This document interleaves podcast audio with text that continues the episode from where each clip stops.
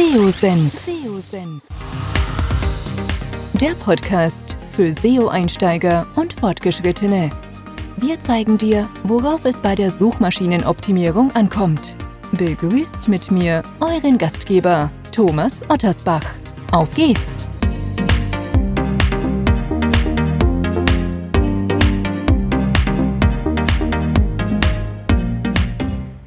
Ja, schön, dass ihr dabei bist bei einer neuen Podcast-Episode hier beim SEO-Senf. Heute habe ich euch ein Gespräch mitgebracht, was ich mit der Daniela Rohrig geführt habe. Sie ist ja Content Creator, ein Profi, was Texterstellung angeht und hat den Blickwinkel mal vor einer ganz anderen Seite, nicht aus der SEO-Brille.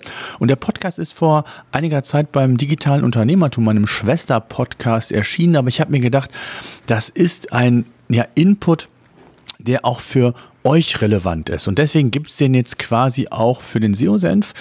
Und ähm, wir gehen der Frage nach, wie man sich als Unternehmen abheben kann, wenn jetzt massenweise KI-Texte, KI-Contents, Content ins Netz gestellt werden. Und wie gesagt, nicht nur aus der SEO-Brille, die bringe ich hier und da vielleicht mal mit rein, aber insbesondere aus Copywriter-Sicht. Was kann man tun? Wie kann man sich differenzieren? Dass die Übernahme von KI-Texten eins zu eins keinen Sinn macht, muss ich, glaube ich, an dieser Stelle nicht mehr explizit sagen. Ähm, das sollte klar sein. Aber es geht eben darüber hinaus, die Ebene, was Qualität angeht, wie man sich differenzieren kann, wie man sich in der Zielgruppe ja besser positionieren kann als der Wettbewerb. Also von daher ein toller Podcast und bevor der losgeht, habe ich noch ein Gewinnspiel und zwar habt ihr die Möglichkeit, zwei Karten für den SEO Day zu gewinnen, der am 2. November im Rheinenergiestadion in Köln endlich wieder stattfinden wird. Ich glaube, über 30 Speaker. Es gibt ein tolles Roundtable, Network-Veranstaltung, auch eine Abendveranstaltung. Und ich habe die Möglichkeit, zwei Tickets gratis an euch zu verlosen. Und die Teilnahme am Gewinnspiel ist super simpel. Schreibt mir einfach eine E-Mail an podcast.seosenf.de oder kontaktiert mich bei LinkedIn zu dem Beitrag, egal wo, und schreibt mir, warum ihr gerne ein SEO Date Ticket gewinnen würdet. So, also das einfach mal als äh, Goodie obendrauf. Der SEO Day ist einer der größten ja, SEO-Veranstaltungen hier bei uns in Deutschland. Ich glaube, alle kennen ihn, von daher muss ich ihn nicht weiter vorstellen, sondern einfach nur die Möglichkeit, ihr könnt zwei Tickets gewinnen.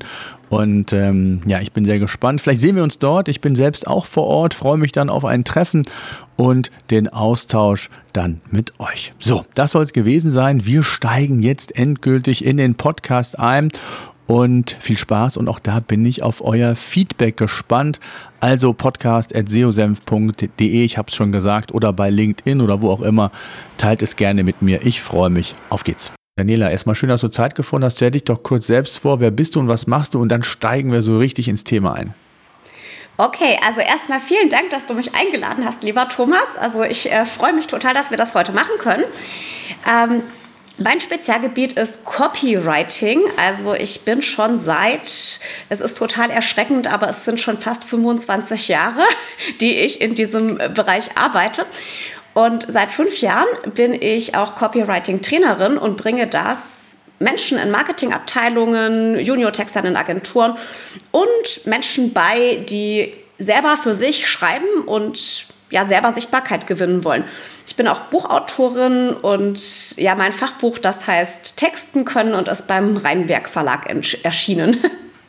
Sehr schön. Das heißt, du, du kennst auch noch sehr gut die Zeit vor ChatGPT.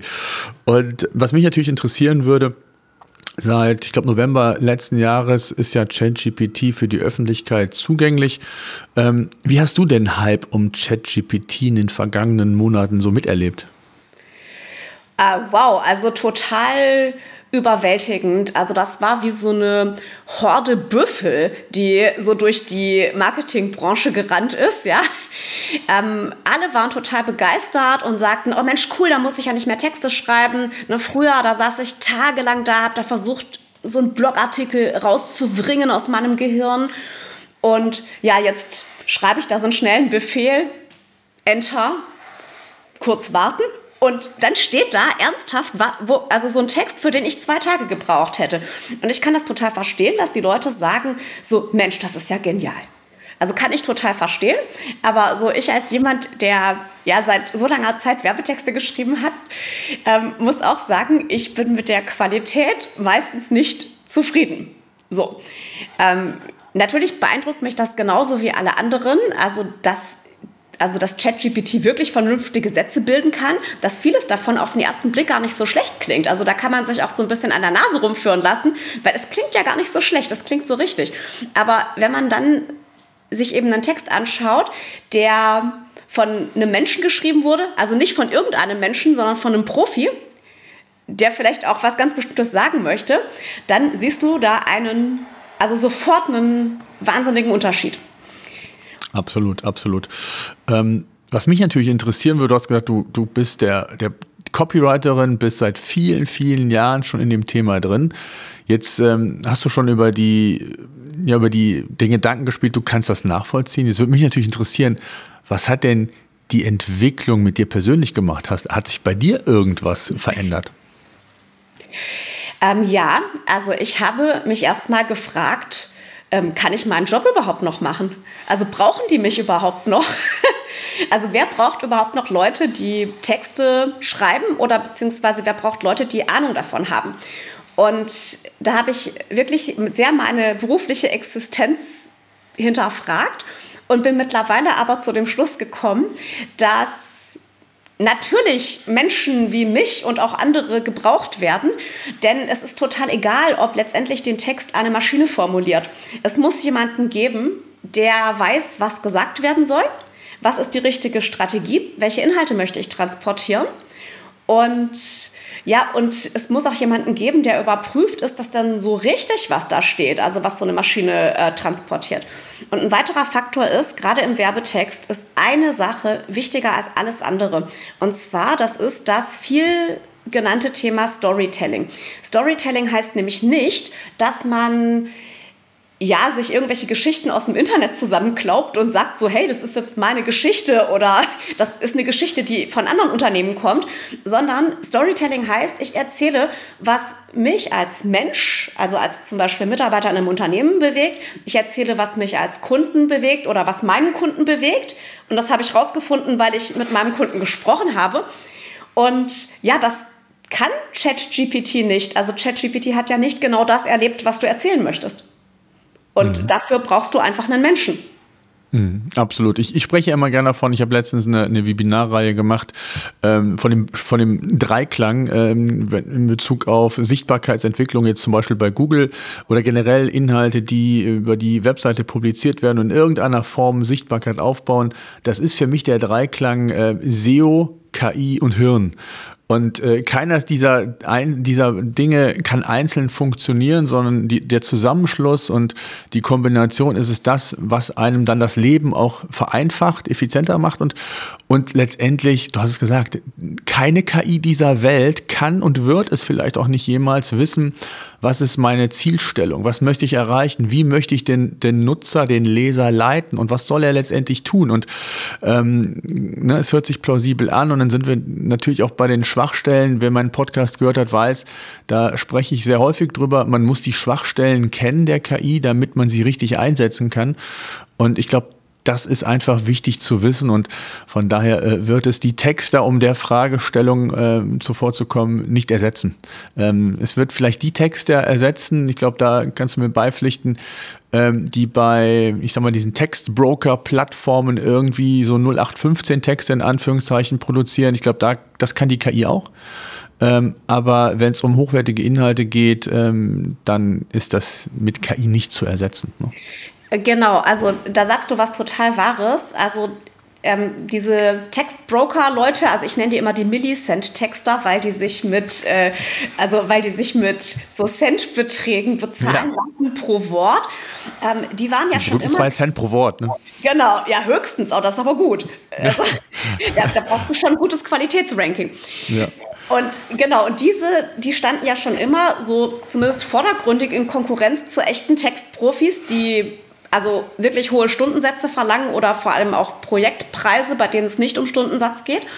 Und ja, und deswegen ist es total wichtig, wenn man sich mit Text beschäftigt, dass man eben auch lernt, diese Qualität zu schreiben. Und Qualität heißt nicht grammatikalisch korrekt, sachlich richtig, also zumindest nicht nur das, sondern Qualität heißt, ähm, wie gut verstehe ich meine Zielgruppe, wie gut kann ich eine Sprache schreiben, die diese Zielgruppe fasziniert, also meine Brand Voice, wie, also wie kann ich mich auf ganz individuelle Art und Weise ausdrücken und welche Idee steckt überhaupt hinter meinem Text? Also habe ich irgendwie eine Idee, die charmant ist, die witzig ist, die vielleicht überzeugend ist.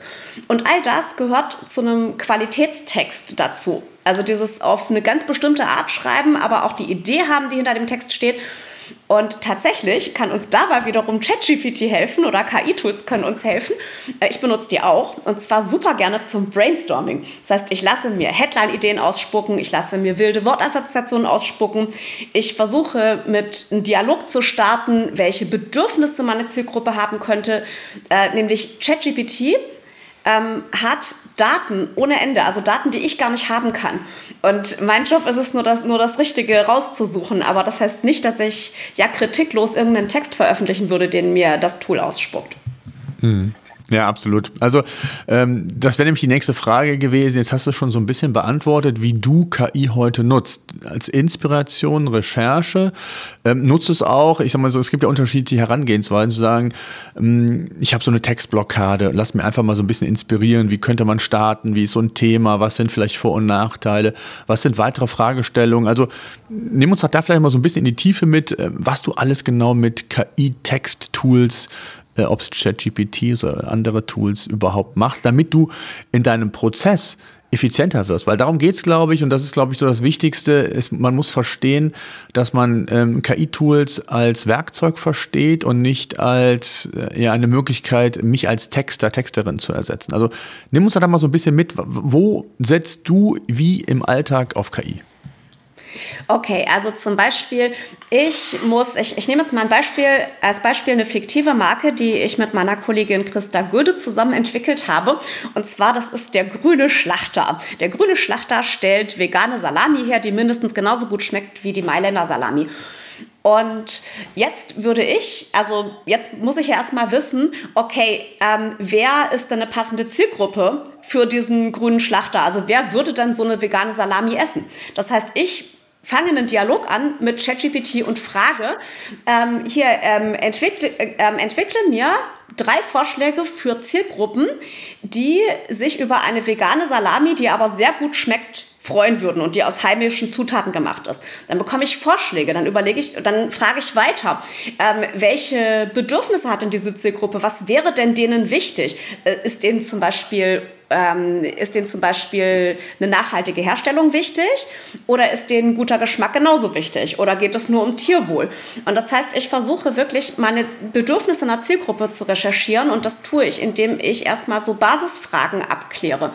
Und wenn ich dann vielleicht mich für eine Zielgruppe entschieden habe, ähm, sagen wir junge Familien in der Großstadt, ja, die äh, junge Familien in der Großstadt, die zum Beispiel ihren Kindern ähm, eine nachhaltige Lebensweise vermitteln wollen und die einfach wissen, ja, damit meine Kinder die vegane Salami essen, muss die echt gut schmecken, sonst essen die Kinder das nicht oder sonst wollen die auch die, sagen wir, Teddybärwurst haben, die die anderen Grundschüler mit aufs Pausenbrot kriegen.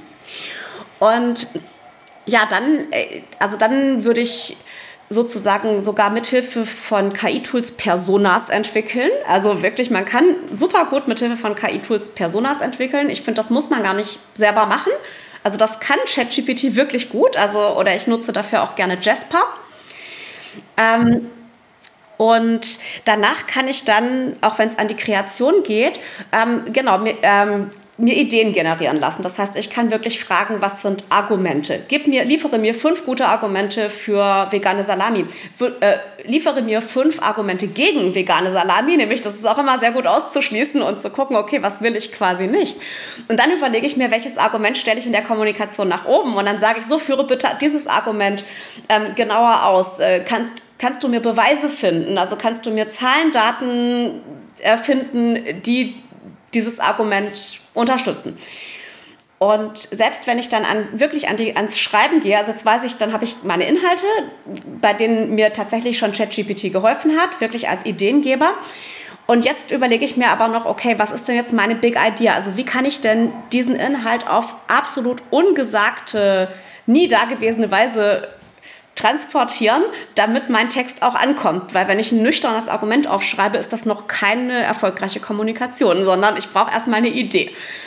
Und tatsächlich, also habe ich an diesem Beispiel ChatGPT gefragt, ähm, so spuck mir doch bitte mal Claims aus, also wirklich Markenclaims für diesen grünen Schlachter.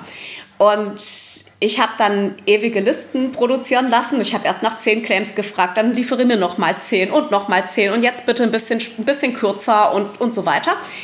Und da kam ganz viel langweiliges, schlimmes Zeug raus. Aber ein Claim, den hat mir ChatGPT ausgespuckt, verborgen in diesen vielen Vorschlägen. Der hieß, ähm, tolle Wurst, aber nachhaltig hergestellt. Und ich als Profi habe sofort gesagt, okay, da, wir streichen das nachhaltig hergestellt, aber tolle Wurst ist ein genialer Claim für eine vegane Salami. Besser geht's nicht, weil das sagt einfach, es sagt einfach, okay, das ist genau, schmeckt genauso gut wie die echte Mailänder Salami, ohne das wirklich zu sagen. Und tolle Wurst kann sich jeder merken. Aber der Witz ist jetzt, ähm, ich finde die tolle Wurst in diesem Wust von Claims.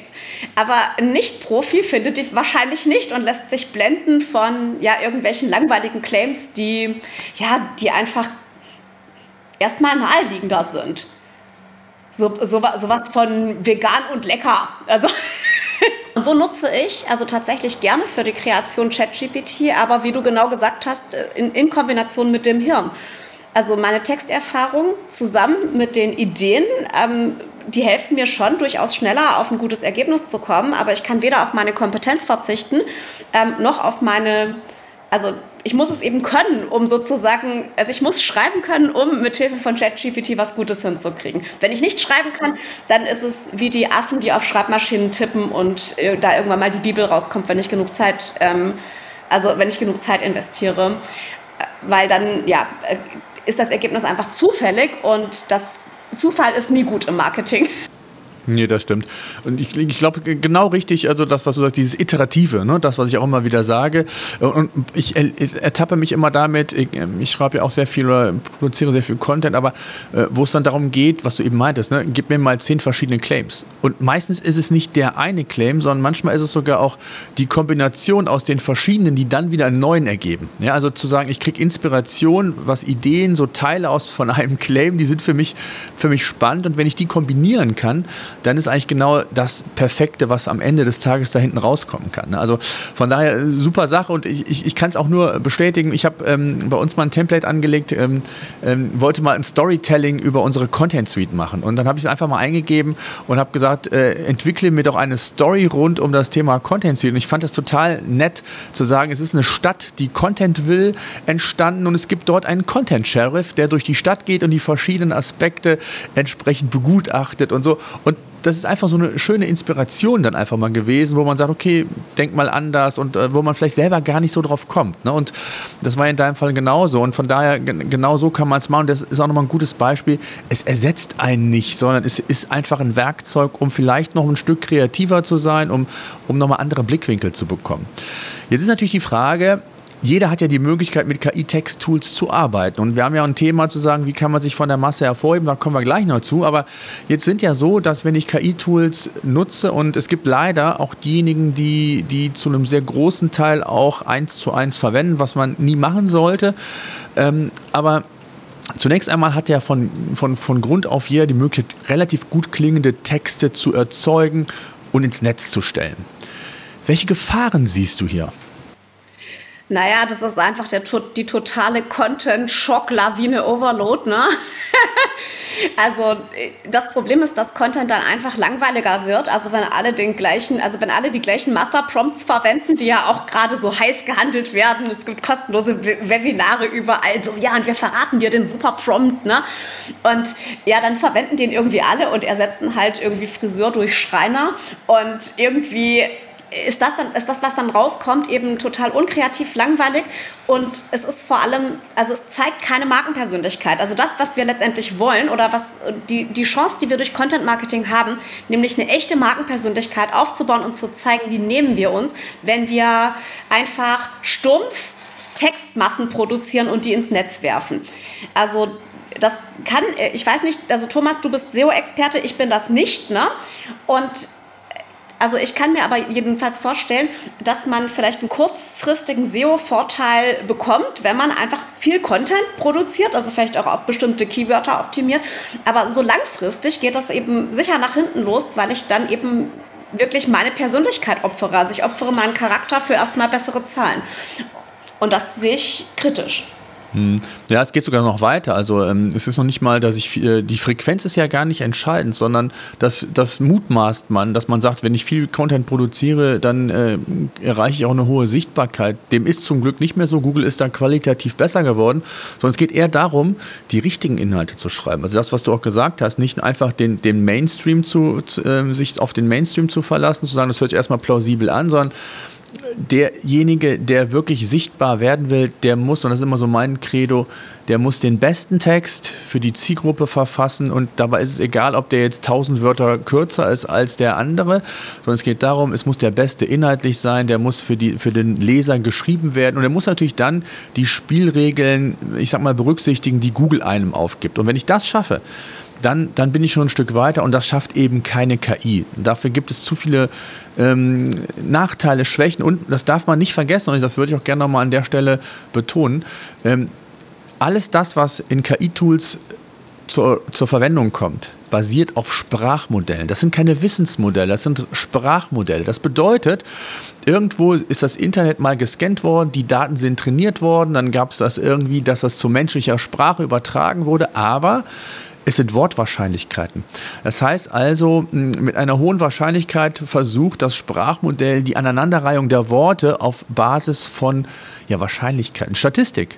Und dass da nicht immer alles 100% stimmt, äh, das muss man einfach wissen. Ich spreche immer gerne von der 80-20-Regel. Was hilft es dir, wenn 80% des Inhaltes korrekt ist? 20% aber irgendwelcher Nonsens ist und den ich nochmal, den ich einfach nicht eins zu eins übernehmen darf. Und dann das zweite, sind auch die rechtlichen Aspekte. Die darf man ebenfalls nicht unterschätzen. Stichwort Duplicate Content, das heißt Urheberrechtsthemen. Ja? Das heißt, die Daten oder die Texte sind von anderen Webseiten quasi gescannt, verarbeitet worden. Und die Möglichkeit, dass, auch wenn es um Statistik geht, auch mal hier ganze Paragraphen, und das haben wir schon in, in vielen Tests erlebt, eins zu eins äh, verwendet wurden. Das ist ein Riesen oder kann ein Riesenproblem sein. Und dann möchte ich denjenigen, der das Thema verantwortet gegenüber seinem Chef, den möchte ich in zwei, drei Jahren sehen, wenn dann die ersten ähm, Klagen kommen, Urheberrechtsklagen oder wenn es dann irgendwann heißt, meine Texte ranken ja gar nicht mehr bei Google und Co. oder erreichen die Zielgruppe gar nicht so oder das Content-Ziel wird nicht so erreicht, wie ich mir das vorstelle. Auf die Antwort bin ich dann sehr gespannt. Ne? Genau, äh, in diesem Zusammenhang, also nochmal die, diese Prozentangabe. Äh, ich habe da zwei Inputs, ja. Und zwar wusstest du, dass wenn man einen Text zu 80 Prozent versteht, also wenn man eine Fremdsprache, einen Text in einer Fremdsprache zu 80 Prozent versteht, dass man keine Chance hat, den, den wahren Inhalt zu erkennen. Ja. Das heißt, du brauchst ja. mehr als 80 Prozent Sprachverständnis. Okay. Ja, super. Also ja. Mehr als 80 Prozent der Vokabeln musst du kennen. Also das kann man nachlesen. Das ist ein total lustiger Fun-Fact, ähm, um sozusagen wirklich einen Text entschlüsseln zu können. Und das Zweite ist, ich habe noch eine coole Geschichte zum Thema, wie viel Mist die KI erzählt. Und zwar der grüne Schlachter. Ja, also wir haben, äh, wir haben äh, für den grünen Schlachter eine Einladung schreiben lassen und zwar zu einem Hoffest beim Grünschlachter, so ein Familientag, also passend zu unserer Zielgruppe. Und wir haben genau vorgegeben, das Programm, was findet an diesem Hoffest statt. Es sollte eine Alpaka-Wanderung geben, es sollte eine Fahrt auf dem, e, auf dem ähm, E-Antriebstrecker geben und es sollte gegrillte vegane Würstchen geben und selbstgemachte Limonade. Und ChatGPT hat uns immer wieder ausgespuckt, dass von der lokalen Brauerei hausgebrautes Bier zur Verfügung gestellt wird. Und ich habe dann in den Prompt geschrieben, nein, es gibt kein Bier, es gibt immer noch, es gibt immer noch Limonade. Ähm. ja, ich, und dann entschuldigt sich ChatGPT, Entschuldigung, ich habe hier einen Fehler gemacht. Und okay, versuch's nochmal, bitte, bitte ohne Bier. Ja, und es gibt hausgebrautes Bier. Und dann denkst du dir, sag mal, äh, wie doof bist du eigentlich? Absolut. Es gibt so viele Beispiele, die ich in Stichwort Alkohol. Ich habe das mal ganz zu Anfang. Das passiert jetzt nicht mehr. Ähm, man lernt ja auch oder das, das System lernt ja auch. Ähm, da sollte mir eine Definition über Alkohol schreiben. Und da war ein Satz, dass Alkohol gesund für Kinder sei.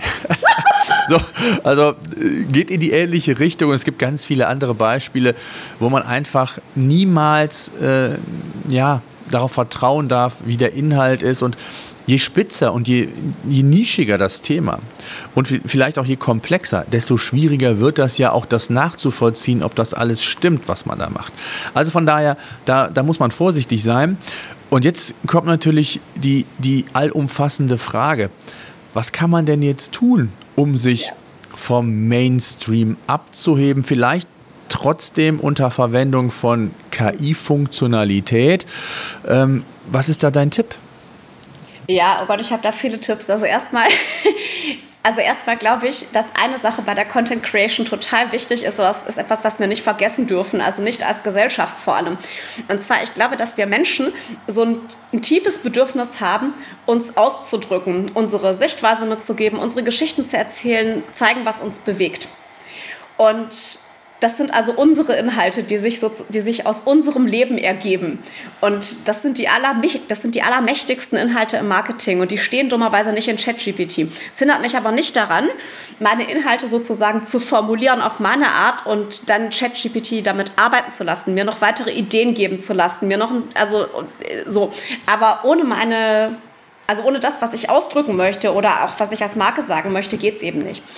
Und der Weg, also wie man sich nun abheben kann, also jetzt um auf deine Frage zu kommen, ist für mich ganz klar, ähm, ich muss eine eigene Sprache entwickeln. Also mein Ziel ist es, wenn ich einen Text schreibe, also für eine Marke oder auch für mich, und jemand sieht nur den Text und sieht kein Markenlogo, also sieht nichts, nur den Text, der muss dann wissen, das kann ja nur von dieser Marke sein. So, also das heißt, das ist wirklich diese Einzigartigkeit, die ich durch Text ausdrücken kann. Also eben raus aus der gesichtslosen Masse, indem ich wirklich meine Brand Voice entwickle. Und zwar nicht einfach aus der Hüfte geschossen, sondern wirklich ganz, ganz tief gehen und die entwickeln.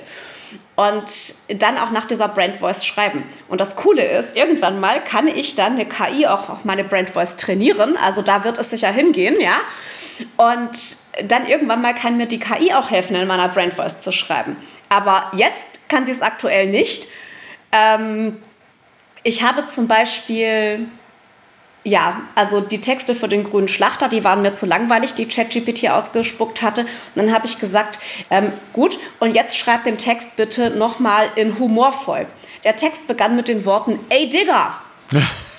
Und ja, und das, also das heißt, so diese feinen Humornuancen, die muss ich einfach selber reinbringen, weil ja ChatGPT findet eben, ey Digga, lustig. Also wenn ich dann diese Brand Voice entwickelt habe, dann kann ich natürlich später auch mit der KI arbeiten, aber es ist eine ganz wichtige Voraussetzung.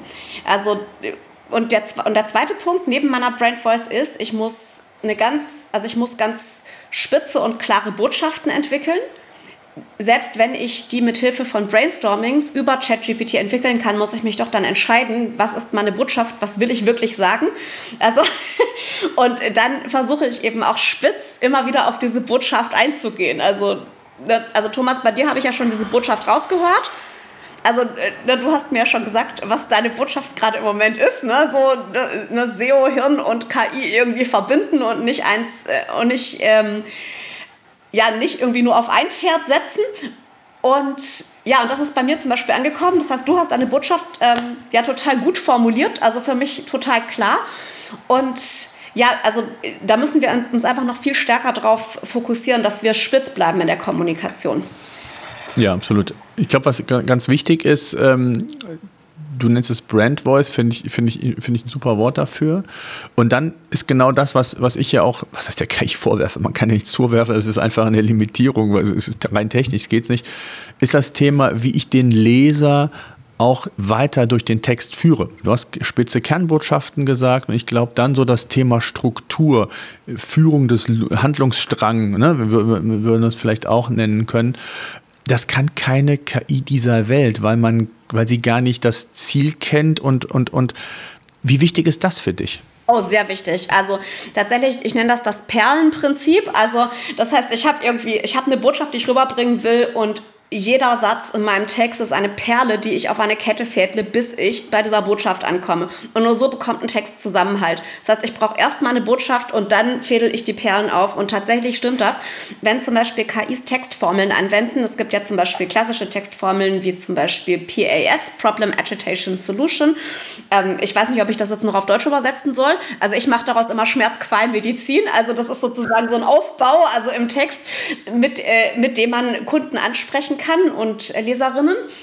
Und ähm, bei ChatGPT, wenn man die mit dieser, Chat, mit dieser Formel schreiben lässt, dann sind die einzelnen Absätze also für die einzelnen Buchstaben dieses Akronyms, ähm, sind dann zusammenhanglos oft. Also dann passt eben der letzte Abschnitt nicht mehr zum ersten, weil es eben denkt, so, was ist das Problem, was ist die Qual, was ist die Medizin, aber es verbindet das nicht. Und diese Verbindung im Text ist tatsächlich total wichtig und auch dafür brauchst du Textkompetenz. Und des Weiteren, ähm, also nochmal, um auf die Verbindung einzugehen, ähm, wichtig ist auch, dass man ja, also vielleicht am Anfang so eine Textidee hat. Das könnte zum Beispiel eine Dachmetapher sein, dass ich, also ich schreibe zum Beispiel gerne mit Karate-Metapher, weil ich mache ja Text-Karate, so nenne ich das, was ich tue, gerne, ja. Und ähm, ich muss dann diese Text, äh, diese Karate-Metapher durchziehen und ich sage dann zum Beispiel, dass Texte Wumms haben oder, oder, oder genau zwischen die Augen und ins Herz treffen oder irgendwie sowas. Ne? Und das ist alles eben, das ist eben alles aus der Karate-Welt oder dass man so ein bisschen, äh, oder ich sage dann mal Ost, das ist so ein Spruch, den man beim Karate sagt, um zu sagen, so, okay, ich habe das verstanden, ich setze das jetzt um, was mein Sensei mir gesagt hat, ja. Und das kann man zwar briefen, also das kann man einstellen in einer KI, aber die macht das nicht gut. Also zumindest aktuell nicht. Also das ist oft ein bisschen, ja, zu sehr mit dem Holzhammer. Und damit so eine Dachmetapher gut funktioniert, muss es subtil sein. Also es muss wirklich subtil sein und man muss darauf vertrauen, dass dass äh, das Publikum den Anfang des Texts gelesen hat und wenn ich dann sage Texte, die reinhauen, dann denken die an Karate, weil ich die Karate-Metapher schon aufgebaut habe. Aber ja, wenn man jetzt einfach so nur reinhauen lesen würde, würde man eben nicht an Karate denken. So. Ja, ja, finde ich super. Äh, ich, genau das ist so diese, diese, dieses Feinjustieren, ne? was, was der KI eben genau fehlt und was am Ende des Tages auch der, den Unterschied ausmacht. Ne?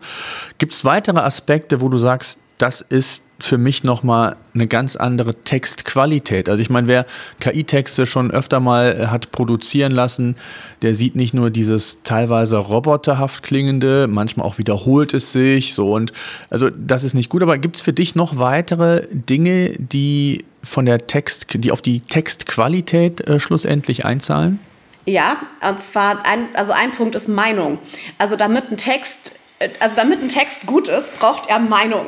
Und äh, das heißt, ich muss Position beziehen. Ich muss mich trauen, Stellung zu beziehen. Und zwar zu dem Thema, über das ich schreibe, ja, aber auch zu anderen Themen. Ich brauche eben, ich brauche Werte, ich brauche ja meine wichtigen Themen, ich brauche Haltung, ich muss mich vielleicht auch trauen, was Unbequemes zu sagen. Und all das, also die, also die KI-Texte weigern sich förmlich, Stellung zu beziehen. Die sagen, also die sagen dann immer so, ja, das ist ein Argument dafür und das ist ein Argument dagegen. Aber letztendlich, also wenn ich wirklich eine starke Marke sein will, dann brauche ich auch eine starke Meinung. Und das können KI-Texte nicht. Und der letzte Aspekt ist tatsächlich, Humor. Also für mich ist in der Kommunikation und zwar auch für ein Bestattungsunternehmen, also das möchte ich wirklich unter, das möchte ich wirklich nochmal klar machen, Humor ist das absolut ähm, ja, stärkste Vehikel, um damit Menschen sich miteinander verbinden. Also was ja auch passiert zwischen einer Marke, die ja auch aus Menschen besteht, und einem anderen Menschen. Also wenn wir zusammen lachen können, dann verstehen wir uns. Und und jede Firma oder jedes Unternehmen, um erfolgreich zu kommunizieren, braucht so eine eigene Art von Humor. Das muss kein Schenkelklopfer-Humor sein, das muss auch kein dreistes Teenager-Sprech sein oder so. Das kann ganz viel Understatement haben, aber eine eigene Art von Humor sollten alle haben. Und das gelingt zum Beispiel B2B-Unternehmen in England ganz gut. Oder ich habe äh, ein Bestattungsunternehmen in, oh Gott, wo war das? In Regensburg, glaube ich, gesehen. Das hieß tatsächlich Plan B. Ich fand das so lustig. Okay. Okay. Aber gut, ich habe auch einen tiefschwarzen Humor, also deswegen, ich finde das, also mich kann man mit Humor fast nie schocken, weil ich fast, also weil ich auch dreiste Sachen witzig finde. Und ja, und das kann die KI eben überhaupt nicht, weil dafür genau dieses, diese ganz feinen Nuancen einfach wichtig sind, dass, dass eben auch jeder einfach seinen, ja, seinen eigenen Humor im Text finden muss, weil das ist letztendlich das, was uns mit anderen verbindet. Also diese Art, wie wir zusammen auch, ja, uns anschauen können, uns anlächeln können. Mhm, absolut. Jetzt bist du ja als Copywriterin, äh, ich sag mal, fokussiert auf Text. Inwieweit blickst du aber auch über oder auf andere Content-Formate. Also sprich, Bilder können ja sehr viel erzählen, können das nochmal auflockern, einen Text, vielleicht nicht so langweilig, stupide daherkommen lassen, insbesondere wenn es sich vielleicht um einen Text handelt, der im Internet ist und sehr lang wirkt und man vielleicht sehr müde wird, sehr schnell müde wird, ihn komplett zu lesen. Dann gibt es natürlich noch immer das, das Prinzip, dass ich das in, in, in Subheadlines nochmal aufteilen kann, um, um dann so nach dem Tageszeitungsprinzip vielleicht vorgehen zu können, zu sagen, welche dieser Headlines interessiert mich und die lese ich mir dann durch. Aber wie sehr blickst du auch auf andere Formate? Ja, also natürlich sehr. Also Bild ist einfach wichtig. Also, also ich, ich mache zum Beispiel auch sehr gerne Videos. Ähm, also ich konsumiere Videos, ich mache manchmal sogar selber welche. Und also einfach, weil ich das besser finde, wenn man ja, Menschen vielleicht auch reden sieht und nicht nur irgendwie einen Text schreiben sieht.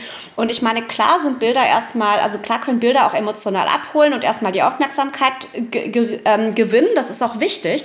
Allerdings, wenn der Text dann nicht einlöst, also wenn der Text das, was versprochen ist, im Bild nicht einlöst, dann bringt dir auch das gute Bild nichts. Nämlich dann hast du eben, dann hast du eine erste schnelle Aufmerksamkeit, aber dann ist eben deine Lola Leser schnell weggerannt, ja, weil äh, wenn sie nicht interessiert, was da steht, dann und tschüss. Und deswegen mache ich das mit den Zwischenüberschriften übrigens nicht so, wie du sagst. Ja, also. Okay.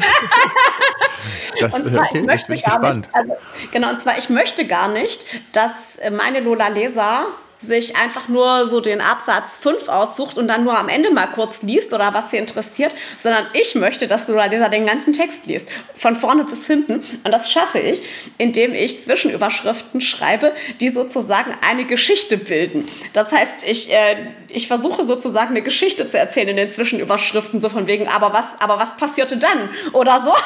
Und dann möchte ich unbedingt weiterlesen, weil ich, äh, weil ich dann manchmal als Zwischenüberschrift sowas setze, so ja, Texten, äh, selbst man kann ja auch SEO optimieren. Also so zum Beispiel, ja, Texten kannst, so Texten kannst du jetzt, aber kennst du diesen Trick schon?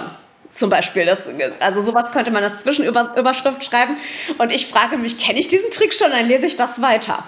Und äh, genau, und deswegen gehe ich gerne so damit um, weil ich möchte eben nicht, dass Leute nur partiell lesen, was ich schreibe, sondern ich möchte sie eher dazu kriegen, einfach dabei zu bleiben.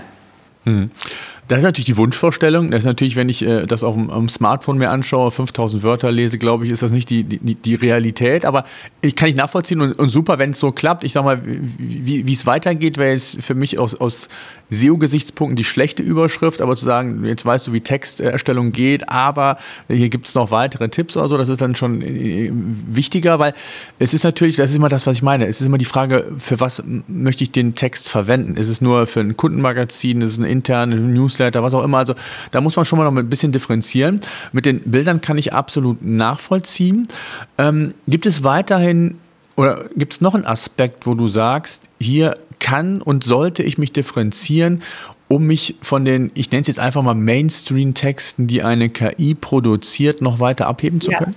Genau. Also ich würde wirklich, das, haben wir, wir am Anfang schon mal ganz kurz besprochen, aber ich finde das absolut der wichtigste Aspekt überhaupt. Und zwar, ich muss meine eigenen Geschichten erzählen. Also ich muss mich trauen, als Mensch da zu stehen und zwar also als Repräsentant einer Marke zum Beispiel oder als Repräsentant eines Unternehmens. Und ich erzähle meine Geschichten aus meinem Leben und versuche dann das, was ich sagen möchte, meine Botschaft damit zu verbinden. Ich, äh, ich schreibe zum Beispiel gerade, also ich, ich glaube, man muss es anhand des Beispiels zeigen, sonst funktioniert das nicht. Also wie ich das meine.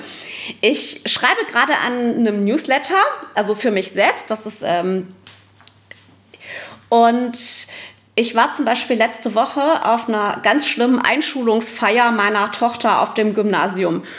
Und ja, es wurde allen Ernstes, ähm, also alle Lehrer standen da und die hielten ein Schild hoch, da stand drauf Fehler.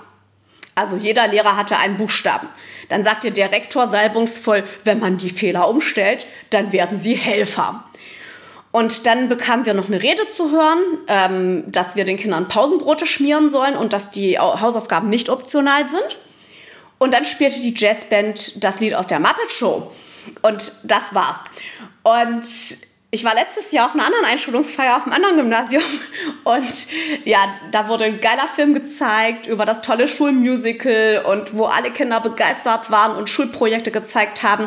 Ähm, alle wurden von einem überlebensgroßen Känguru begrüßt, also das ist das Schulmaskottchen. Und jeder Schüler wurde einzeln aufgerufen und durfte und wurde von seiner Klassenlehrerin oder seinem Klassenlehrer abgeholt. Und das war so positiv und toll. Und die waren so nett und so lust, also so, so positiv warm, humorvoll.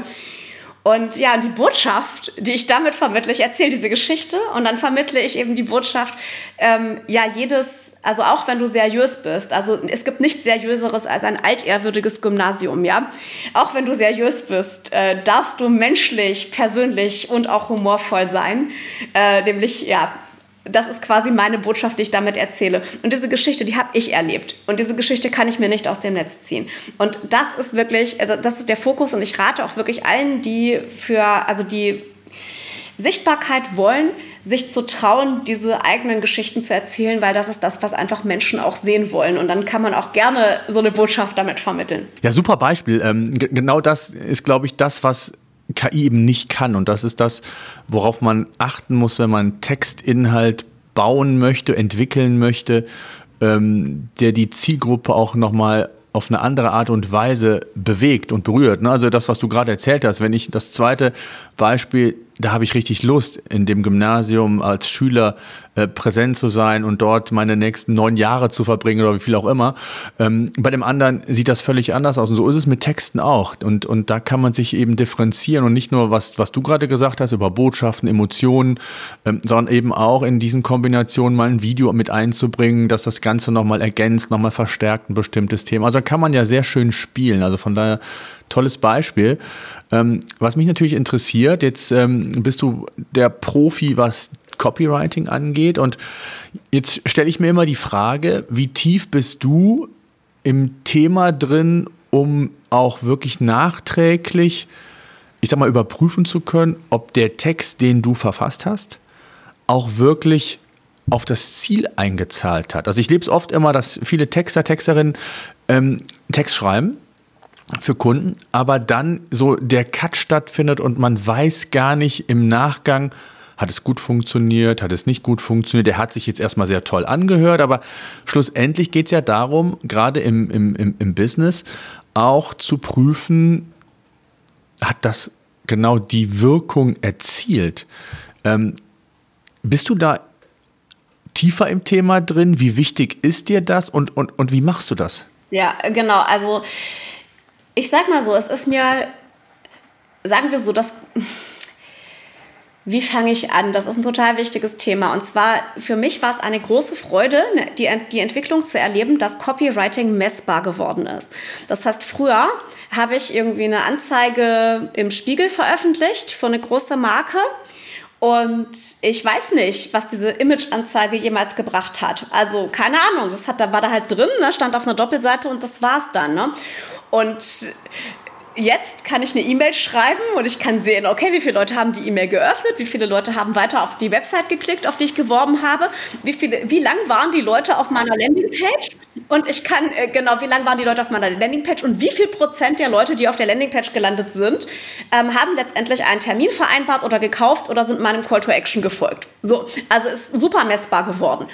Und natürlich darf man nicht, also darf man nicht komplett zahlengläubig werden, weil es spielen so viele Faktoren mit rein, die gar nichts mit Textqualität zu tun haben. Also zum Beispiel die Qualität der Menschen, die da überhaupt drauf geht. Also habe ich das der richtigen Zielgruppe gezeigt?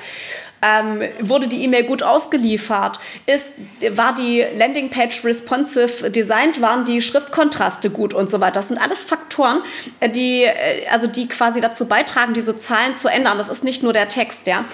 Aber grundsätzlich kriege ich natürlich schon so ein Stimmungsbarometer mit.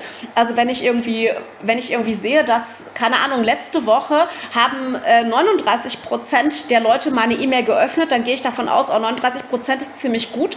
Ähm, da also für meinen Verteiler, das heißt, meine Headline war anscheinend gut, also meine Betreffzeile war gut. Und dann überlege ich mir, okay, kann ich vielleicht wieder so eine Betreffzeile schreiben? Was ist an der Betreffzeile gut? Also ich versuche das dann quasi zu analysieren. Und ähm, Genau, also ich denke, das ist wichtig, sich da einen Überblick zu verschaffen und sich anzugucken, ähm, wie gut hat meine Maßnahme funktioniert, aber man darf wirklich nicht das große Bild ähm, außer Acht lassen. Also es ist nicht nur der Text und man muss immer den Kontext sehen, in dem die Leute jetzt dieses Medium gezeigt bekommen haben. Hm, absolut und äh, ich sag mal, wenn es nochmal publiziert ist, vielleicht auf, auf der Webseite, kann man nochmal Verweildauer, ne? wie lange ist der, der Besucher im Schnitt ähm, auf, der, auf der Seite geblieben, äh, lässt auch den einen oder anderen Rückschluss zu, wenn es nur drei Sekunden im Schnitt ist, dann muss man sich Gedanken machen, dass dann vielleicht die Headline gut war, aber der, der, die, die, die Einleitung nicht, ähm, weil er die Seite wieder schneller verlassen hat, als es in dem Fall einem lieb war. Also da gibt es so ein paar Parameter, äh, finde ich auch super wichtig und du hast gesagt, äh, das ist einfach der Riesenvorteil gegenüber früher, wo es eine Printanzeige, die ist geschaltet, die ist gemacht, die ließe sich nicht mehr verändern. Und jetzt hat man eben die Möglichkeit, auch nochmal hier nachzujustieren. Und wenn ich dann, ich sag mal, jetzt wieder auf mein Thema, auf den Sichtbarkeitsaufbau zurückkomme, dann kann ich das ja auch auf einen längeren Zeitraum betrachten. Wie entwickelt sich das vom Ranking her? Muss ich nochmal nachjustieren? Gab es vielleicht auch Veränderungen, ähm, was das Thema angeht, Algorithmen und was auch immer? Also von daher äh, ein spannendes Thema. Ähm, was mich interessiert und was ich immer wieder frage, mit welchen Tools arbeitest du? Jetzt äh, weiß ich, ähm, du hast das eine oder andere schon mal gesagt, ChatGPT und Jasper, aber jetzt generell auch um, jetzt gar nicht nur was KI angeht, sondern um generell Texte zu machen, zu recherchieren. Hast du da so Toolset, wo du sagst, das ist so, bei mir sind es drei, vier, fünf Tools, die ich immer verwende? Ach ja, ich, ich wechsle meine Tools total häufig. Ja, also das ist, ähm, ich, also ich wechsle tatsächlich Tools total häufig, deswegen gebe ich total ungern so quasi generelle Tool-Empfehlungen. Allerdings kann ich sagen, dass ich da total fußgängermäßig unterwegs bin. Das heißt, ich schreibe meine Texte mit MS Office in meinem Word-Programm am allerliebsten. Manchmal benutze ich einen Google Doc, wenn ich mit einer Kollegin zusammenarbeite, ja. Ähm, ich sammle gerne Informationen in, also in OneNote, also das ist ja auch quasi das entsprechende äh, Microsoft-Ding, so strukturiere ich meine Informationen, weil das ist am allerwichtigsten, dass man seine Rechercheergebnisse schnell und gut strukturiert. Und ähm, Kollaboration läuft bei mir immer auf Slack und auch, ähm, also alles, was man, was man so in Zusammenarbeit macht, da benutze ich sehr gerne Slack. Und ansonsten brauche ich natürlich fürs Online-Marketing Tools für Landingpages und so weiter. Also ähm, ich arbeite zum Beispiel mit ganz einfachen Landingpages von Leadpages, ähm, weil man da einfach so ein Abo kaufen kann. Und ich habe eine Website, die auf Squarespace läuft. Die ist auch leicht schnell zusammenklickbar, weil ich einfach gerne ändere und das einfach gerne schnell selber machen möchte, ohne jedes Mal eine Agentur beauftragen zu müssen oder einen Profi beauftragen zu müssen, der das macht. Und da habe ich auch immer ganz gute Analyse-Tools drin. Für E-Mail-Marketing verwende ich Active Campaign, kann es aber nicht empfehlen ähm, und bin da einfach nur aus Faulheit äh, noch dabei. okay. Und ja, also du siehst, ich bin irgendwie nicht so wirklich Tool begeistert. Ich benutze sie, weil ich es muss, weil es einfach Teil des äh, Online-Unternehmertums ist. Aber ich sage jetzt nicht, boah, dieses eine Tool, ich könnte nicht leben, wenn, dieses, wenn es dieses Tool nicht gäbe. Ja, ich glaube, dafür sind sie auch, da sind sie auch austauschbar. Ja, ich, ich nutze natürlich viel unsere eigenen Tools, gerade dadurch, dass wir jetzt ja auch ein eigenes KI-Tool oder Text-Tool äh, entwickelt haben, ähm, nutze ich das natürlich sehr viel. Ich nutze aber auch trotzdem ChatGPT, auch um alleine Vergleiche zu führen, weil man, man merkt da schon, es sind hier und da auch Unterschiede. Klar, die Content Suite, wenn es darum geht, auch Texte zu bauen und ansonsten auch die üblichen, ne? Slack nutzen wir bei uns auch im Unternehmen. Wir haben ein Projektmanagement, da nutze ich Notion für. Also das, was du mit OneNote machst, habe ich in Notion, weil ich da ja das als All-in-One-Lösung halt sehe für mich und, und, und das einfach äh, nicht nur Ideen, sondern auch Redaktionsplan mit dem Team und, und, und auch viele andere Dinge noch, äh, Projekte äh, quasi damit abgebildet werden können. Ähm, so habe ich dann quasi, ich sag mal, vier, fünf Tools in ein Tool gepackt und von daher, ähm, ja, nutze ich das eigentlich sehr, sehr häufig. Was mich zum Schluss interessieren würde, was glaubst du, wo steht die Copywriting-Branche, das Thema Text versus Textqualität in Zukunft? Also du hast eben schon mal so die eine oder andere These rausgelassen. Im Moment kann die KI bestimmte Dinge noch nicht. Das wird sich sicherlich noch mal verändern. Hier und da wird es hm, Funktionen geben, äh, wo man vielleicht noch mal ähm, auf einfachere Art und Weise, ich sag mal, auf KI zurückgreifen kann. Aber Wo siehst du die Zukunft, wenn du mal so ein bisschen in die berühmte Glaskugel zum Schluss blickst? Ja, das ist eine, tatsächlich eine total gute Frage und da weiß ich gerade gar nicht, ob ich so die Idealistin raushängen lassen soll oder die, oder die ähm, sagen wir, Realistin. also ich befürchte tatsächlich, dass viele Unternehmen auch einfach glauben, naja, wir brauchen ja keine, also Textqualität ist nicht so wichtig, ähm, Hauptsache viel und Hauptsache einfach. Also wozu brauche ich teure Leute, wenn eben die KI das kann? Mit dem Ergebnis, dass dann die Textqualität, die da draußen im Netz ist, insgesamt sinkt was natürlich dann irgendwann mal zur Folge hat, dass die KI auch mit schlechteren Texten angelernt wird. Und das heißt, dass dann einfach die Qualität der Texte insgesamt eben gar nicht so nach oben geht, sondern ganz perspektivisch leider nach unten. Ich glaube aber, dass es sicher auch irgendwann mal eine Renaissance des ähm, sozusagen menschgedachten Textes äh, ähm, entwickeln wird, also sogar muss, weil letztendlich musst du dich mit deinen eigenen Inhalten abheben. Und äh, ja, also nach dem Content-Schock kommt garantiert auch die Idee, so Mensch, lass uns doch lieber mal was ganz eigenes, was ganz individuelles machen, ist vielleicht teurer, aber dann wird man wenigstens gesehen. Und ich hoffe natürlich, dass es, auf, dass es nach wie vor auch noch Bedarf daran gibt, wobei es sicher auch viele Marken und Unternehmen geben wird, die einfach ähm, Abstriche machen werden bei der Qualität. Das heißt, die, der Markt wird sich verändern. Es wird vielleicht weniger erfolgreiche Menschen geben, die mit Text ihr Geld verdienen, aber also die, die das tun, die werden dafür, naja, wahrscheinlich umso mehr hofiert, weil es einfach. Und vielleicht auch besser bezahlt sogar. Genau, genau, weil es einfach so eine Boutique-Leistung ist. Mhm. Also so was Besonderes eben, wie so, wie so Bio statt Massenware. Also. Ja, Absolut. Also ich bin auch sehr gespannt. Ich glaube, äh, es ist vieles noch gar nicht so vorhersehbar, weil ich glaube, es wird sich unheimlich viel tun in dem, in dem KI. Wir sind ja da auch sehr tief in der Entwicklung da drin und testen ja auch schon extrem viel, was, was KI angeht. Wir haben ja beispielsweise auch eine Möglichkeit, ähm, dass du eigene Datenquellen, wir nennen das Knowledge Bases, aufbauen kannst. Das heißt, du kannst dir eigene Daten zusammenklicken, hätte ich bald gesagt, aufbauen, kombiniert aus PDF, CSV, URLs, was auch immer, und das an die KI übergeben. Also gerade auch wenn du in der Nische bist, ist das extrem sinnvoll, hilfreich, weil das Sprachmodell hat gar nicht dieses Wissen sowieso nicht, aber die Informationen zu diesem Thema. So, und, und ich glaube, auch was Prozesse, Automatisierung, Hilfestellung, Teilautomatisierung, Automatisierung angeht, da werden wir schon viel, du hast eben die Schritte genannt, wie du iterativ zu solchen Themen kommst. Das kannst, kannst du natürlich auch zum Beispiel teilautomatisieren, wenn du da vorgefertigte Templates oder äh, Ideen hast, wie du da immer wieder vorgehst. Also ich glaube, da kommt noch ganz viel und das wird, glaube ich, den, den Textern, die ähm, ein sehr hilfreiches Werkzeug äh, bleiben und ich bin 100% davon überzeugt, dass es die guten Texter nicht ersetzen wird, äh, sondern ähm, ich, wir haben es ja eben schon mal gesagt, die, die Textbroker-Texter, äh, da glaube ich, dass die ganz schnell, äh, ich hätte bald gesagt, ersetzt werden. Und äh, da bin ich auf jeden Fall sehr gespannt und danke dir mal für deine Perspektive, für dein Know-how, auch gerade was so das Thema ähm, Texten angeht, was glaube ich auch nochmal wichtig ist, um dieses Verständnis zu bekommen. Es gibt da draußen eine KI, mit der kann man auch Texte schreiben, aber bitte nutzt sie nicht ähm, eins zu eins, sondern nutzt sie eben so, wie du es auch eben oder wie wir es geschildert haben, als Werkzeug, um iterativ den Text selbst zu bauen, selbst zu überlegen, was sind die nächsten Handlungsschritte, wie kann ich Neugierde erzeugen, Storytelling betreiben und ähm, wie kann ich den Nutzer abholen. Und ich glaube, das ist so das, das Wichtigste und die Quintessenz auch aus diesem Podcast, ähm, dass man da vorsichtig sein soll, aber auf der anderen Seite neugierig bleibt, weil äh, ich glaube, an KI kommt man nicht mehr vorbei. KI ist jetzt kein, kein kurzfristiger Hype, sondern KI ist gekommen, um zu bleiben. Und mit dem muss man klarkommen, mit dem muss man umgehen entsprechend und dann macht man, glaube ich, äh, alles richtig. Super, danke dir. So, das war unser Podcast für heute. Eine Bitte habe ich noch. Ich würde mich freuen, wenn ihr unseren Podcast bei iTunes oder über welchen Kanal auch immer ihr den Podcast entsprechend hört, bewerten und abonnieren würdet. Gerade wenn ihr keinen Podcast künftig mehr verpassen wollt, würde ich mich über ein Abo sehr freuen.